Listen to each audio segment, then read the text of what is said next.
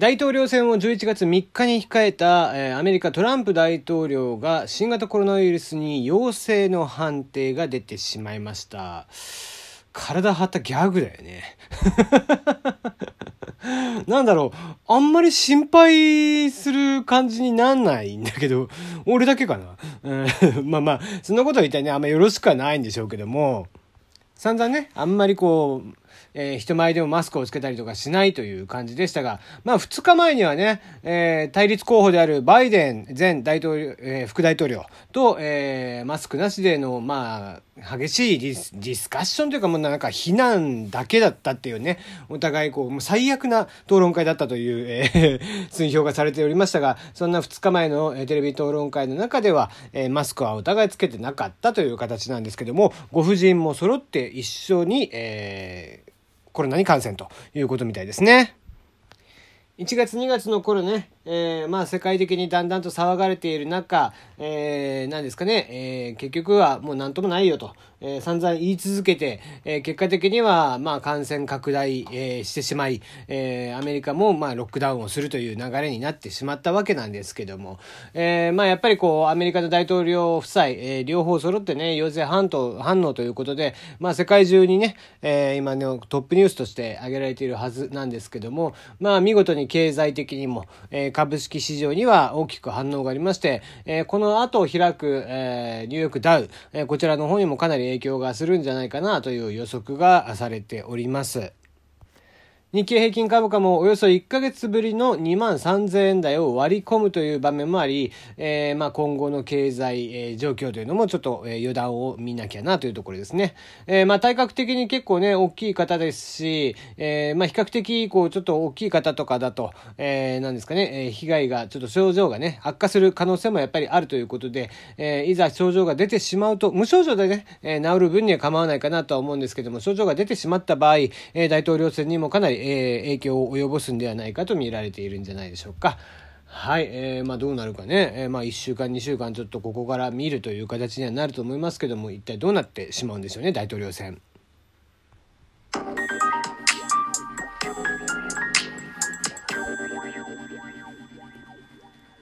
改めましてこんばんは。炎上しそうで炎上しないさすらいのエンタメ系ウェブウォッチャー、テリーのよもやますぎる部屋です。いかがお過ごしでしょうか？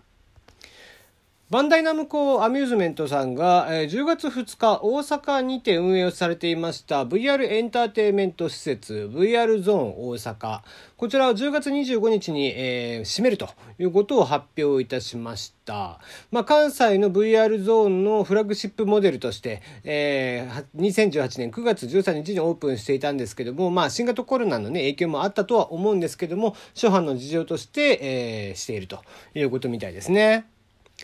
えー、まあ、VR が来ると来ると言われて、もう4、5年ぐらい経つんですけども、えー、そんな中、なかなか定着しないですね。えー、池袋にありましたマザリアという去年オープンした VR 施設、こちらの方も、え早々に今年の8月31日をもって閉めてしまっています。まあ、あの、VR のどうしても機材というのがそこそこ高いので、一個一個遊ぶとしたらやっぱり1200円とかかかっちゃうんですよね。で、え新宿にあるところでも VR ゾーン系のところがあるんですけどもそこも確かねえっ、ー、と、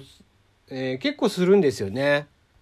フリーパス5000円とかだったかな。えー、いくつか5個か6個ぐらい、もうちょっとあったと思うんですけど、10個ぐらいか、ある中で、えー、まあ、フリーパスだとそれぐらいと、えー、単品だともうちょっとするみたいな、えー、料金の設定になっていましたので、1ゲームするのに大体1000円以上かかってしまうといった中で、まあ、どうしても個人消費の中で VR を、えー、まあ、売り尽くしていく、プレイステーションの VR とかもありましたけども、あれもいまいちでしたよね。えー、最初出た当時だけ話題になりましたけども、結局、えー、その後が鳴かず飛ばずと。えー、VR 系のこうこういう大型施設なんかでも結局鳴かず飛ばずということで、えー、まあなんでこういうことになっているのかなという話なんですけども、まあこれはまあ僕 VR が出た当時から実は話をよくしてたんですけども、えっ、と、VR って基本的にはね、あの、合わないんですよ、人の感覚として。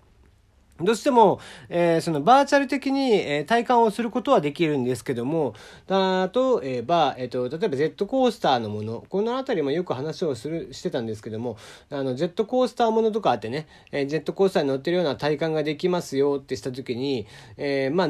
ね、頭にヘッドセットをつけてってやるんですけども、こう映像だけで確かに落ちる感覚とかっていうのはあるんですが、あれって要は、えー、脳にそういう直接映像を見せることによって、あの目にね、えー、かなり近い状態で直接映像を見せることによってしかも立体視で見せることによって、えー、脳に、まあえー、疑似感覚を体験させていると。そうした中で、まあ人間の脳の中にある記憶ですよね。高いところから落ちた時の体感みたいなのを感じてふわっとするようなことができるんですけども、結局でもそれって、えー、脳に、えー、脳をごまかしてるだけ。なので、えーと、やっぱりそこにこう体感と、えー、実際に感じているもの重力であったりだとか、えー、そういう風であったりだとかっていうものと、えー、アンマチを起こすわけですよねただ見せた映像でごまかしてるわけですから。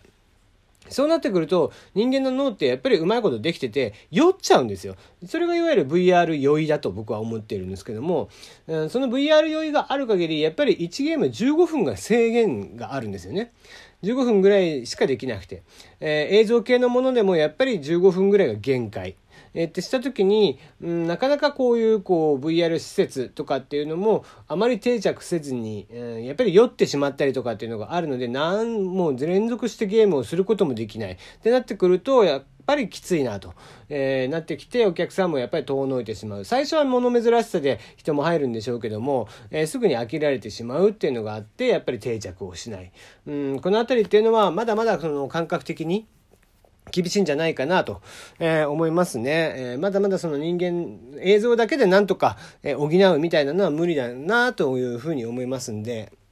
まあもちろんこういった施設とかだと、まああのね、風を感じるような、疑似的に風を感じるようなものがあったりだとか、高さを感じるもの、え落ちる感覚があったりとか、ちょっとこう、え足元グラグラするものがあったりだとかっていう体感的にもわかるような、え施設、遊び場にはなってるんですけども、それでもやっぱり定着をしない。うん、やっぱり VR っていうのは、今一つこう、うん、流行というところまではいかないなというのが僕の中の印象ですね。うん。まあこれからも多分 VR 系の施設っていうのはどんどんどんどんなくなっていくんじゃないかなというふうに僕は見ています。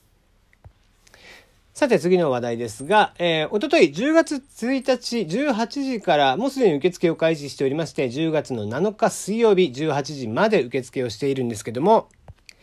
アニメ、タイガーバニー2ですね。え、まあ、仮タイトルだとは思うんですけども、タイガーバニー2。えー、こちらの、えー、2022年シリーズ開始予定となっておりますが、こちらの劇中に登場するヒーロー、こちらの、えー、スポンサーロゴを載せてみませんかということで、えー、募集が始まっています。えー、バンダイナムコピクチャーズさんですね。えー、こちらは、えー、タイガーバニー2プレイスメント公募企画ということで、プレイスメントっていう言葉、まあ、なかなか、えー、聞き馴染みがないとは思うんですけども、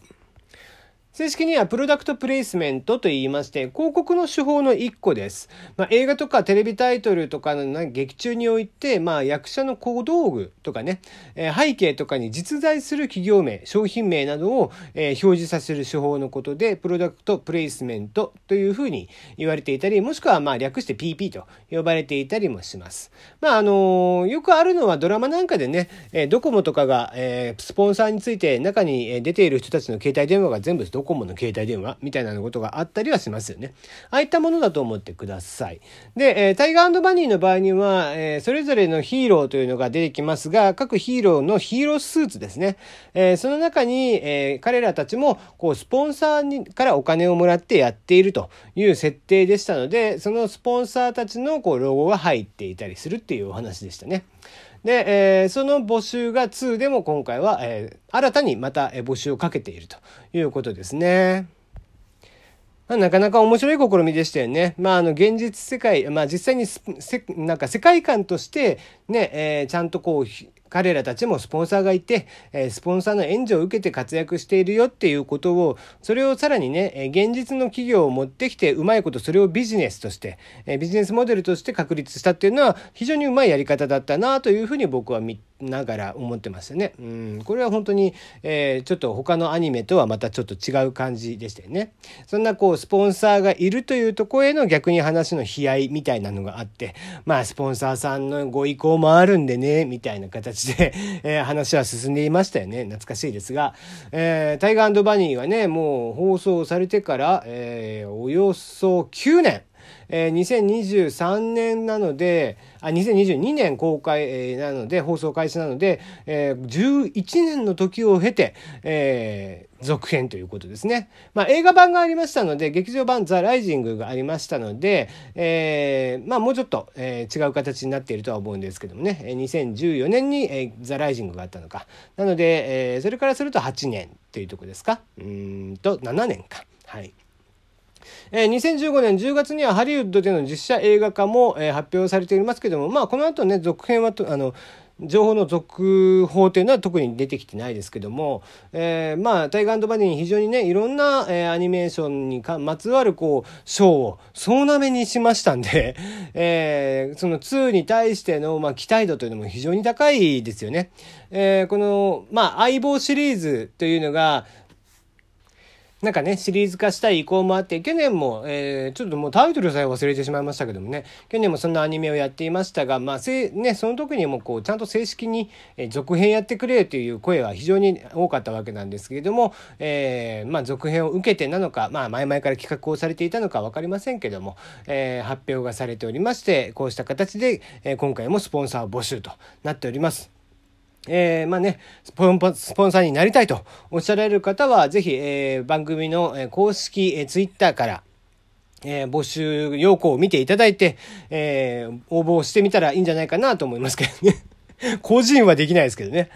個人はできないから、だから、そうだね。えー、まあ、ラジオトークで今、えー、収録してますけど、ラジオトークでね、スポンサーとかっていう形が、えー、面白いんでしょうけども、またさすがにそんなお金はないかな。